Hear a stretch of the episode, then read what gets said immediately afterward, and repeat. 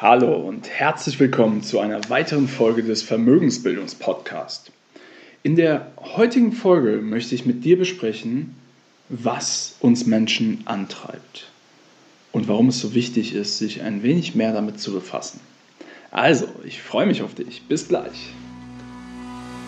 Du willst als Frau mehr aus deinem Geld machen und endlich eigenständig selbstsichere Finanzentscheidungen treffen? damit du die Freiheit hast, dein Leben so zu gestalten, wie du es dir wünschst, dann bist du hier genau richtig. Herzlich willkommen beim Vermögensbildungspodcast. Mein Name ist Florian Winkenbach. Ich bin erfahrener Finanzexperte und unabhängiger Finanzcoach für Frauen. In diesem Podcast erhältst du umfangreiches Expertenwissen und viele wertvolle Tipps für das richtige Mindset, um finanziell erfolgreich zu werden, kostspielige Fehler zu vermeiden und von echten Erfahrungen direkt aus der Praxis zu profitieren. Ich wünsche dir jetzt ganz viel Spaß beim Zuhören, Lernen und Umsetzen.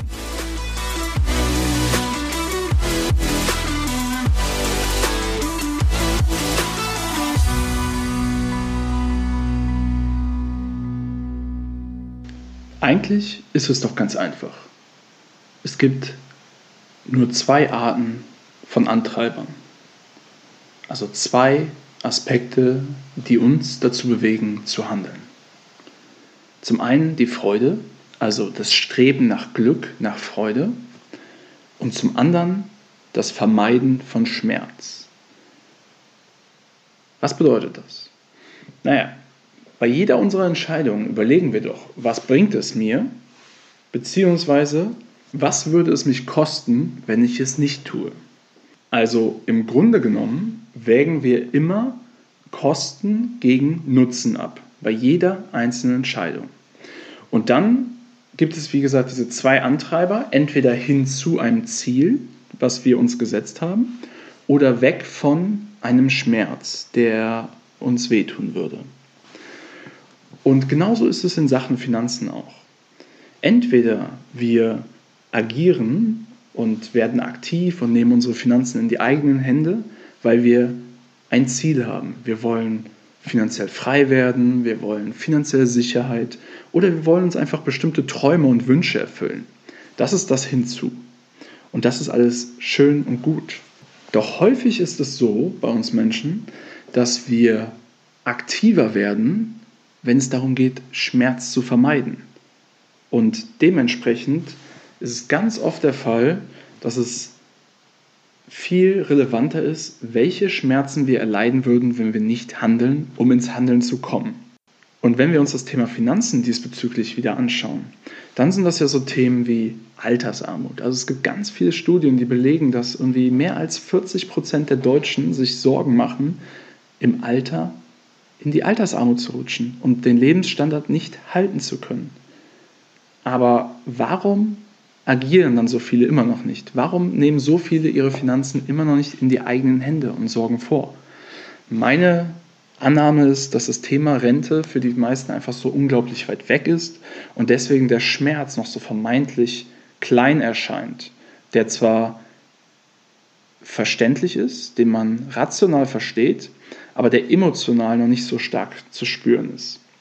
Der andere Schmerz zum Beispiel beim Thema Geld ist ja das Thema Inflation, also der Kaufkraftverlust deines Geldes, das auf dem Konto liegt, das keine Zinsen dir bringt, obwohl die Preise für die Güter und Dienstleistungen, die du regelmäßig konsumierst, kontinuierlich steigen. Das heißt, dein Geld verliert jedes Jahr an Wert und das heißt, dass du quasi schleichend enteignet wirst. Doch dadurch, dass es so ein schleichender Prozess ist, mit 2%, 3%, wie auch immer, was auch immer deine persönliche Inflationsrate ist, pro Jahr, ist es halt häufig nicht so stark greifbar. Und auch wenn wir jetzt den Wunsch haben, etwas anzustreben, also Vermögen zu bilden oder finanziell frei zu werden, finanzielle Unabhängigkeit zu erlangen, all diese Themen, dann ist die Gefahr da, dass wir uns selbst zurückhalten, weil wir einfach nicht gewillt sind, Risiken einzugehen. Wir haben zu große Angst vor Risiken, vor Misserfolgen, vor Verlusten und vor Rückschlägen. Doch die entscheidende Frage, die sich dann stellt, ist, wie gehst du mit deiner Angst um? Wie gehst du mit den Risiken um, mit den Misserfolgen und mit den Verlusten, die du im Laufe der Zeit erleiden wirst?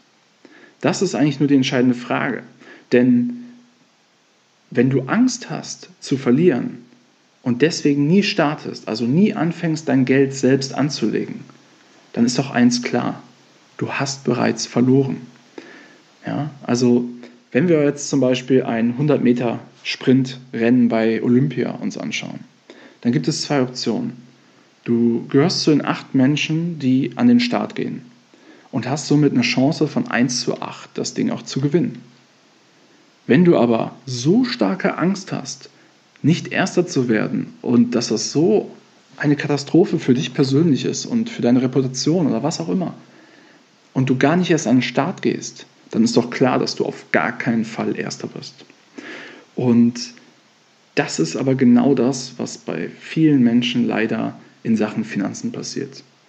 Denn häufig überwiegt die Angst vor möglichen Verlusten und Sie verlassen sich dann auf vermeintlich sichere Geldanlagen, wie zum Beispiel das Tagesgeldkonto bei deiner Bank, was eine hochriskante Geldanlage sein kann, wenn du langfristig das Geld dort einfach liegen lässt, ohne irgendwelche Erträge zu generieren. Weil dann ist eins hundertprozentig sicher, dieses Geld verliert jedes Jahr an Wert.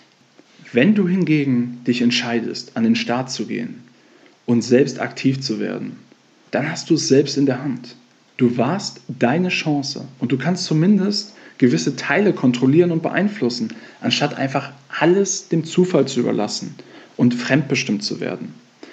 Und das ist wirklich ganz wichtig zu verstehen, dass indem viele Menschen und gerade wir in Deutschland als Sparweltmeister versuchen, Risiken zu meiden und damit auch Schmerz zu vermeiden, vermeiden wir die Möglichkeit, sehr viele Möglichkeiten wahrzunehmen und mehr aus unserem Geld zu machen.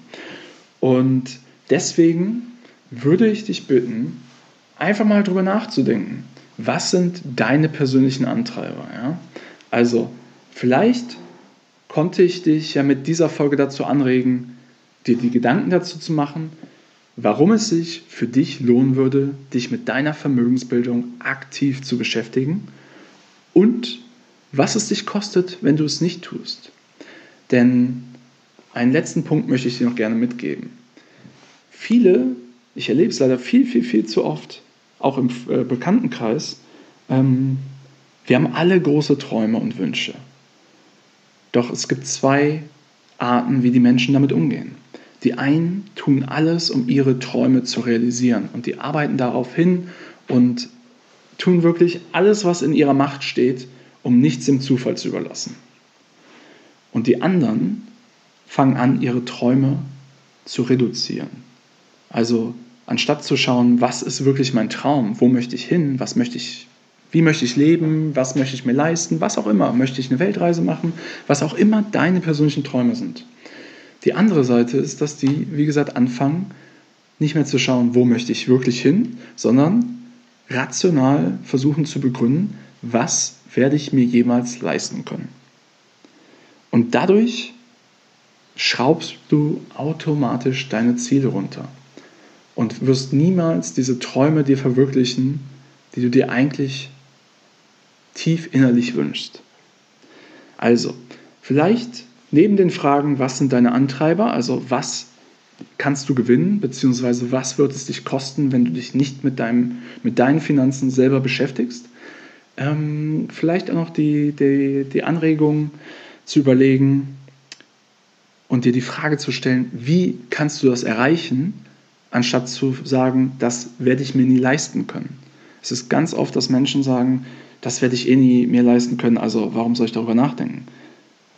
Dann hast du es aber schon abgeschrieben. In dem Augenblick ist es vorbei, die Sache ist gelaufen.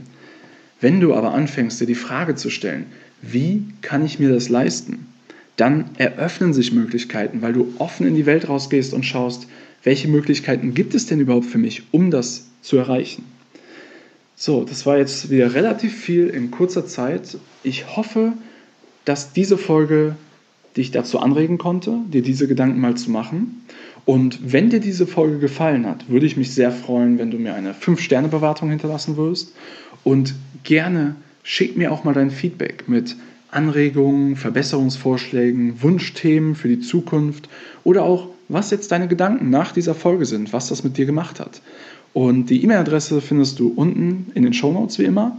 Ähm, aber ich sage es auch nochmal ganz kurz hier, also podcast at vermögens-bildung.de und Vermögens mit S und OE. Also, vielen Dank für deine Zeit und deine Aufmerksamkeit. Und ja, ich wünsche dir ganz viel Erfolg, ganz viele wertvolle Erkenntnisse. Bis in Kürze, dein Florian Winkenbach.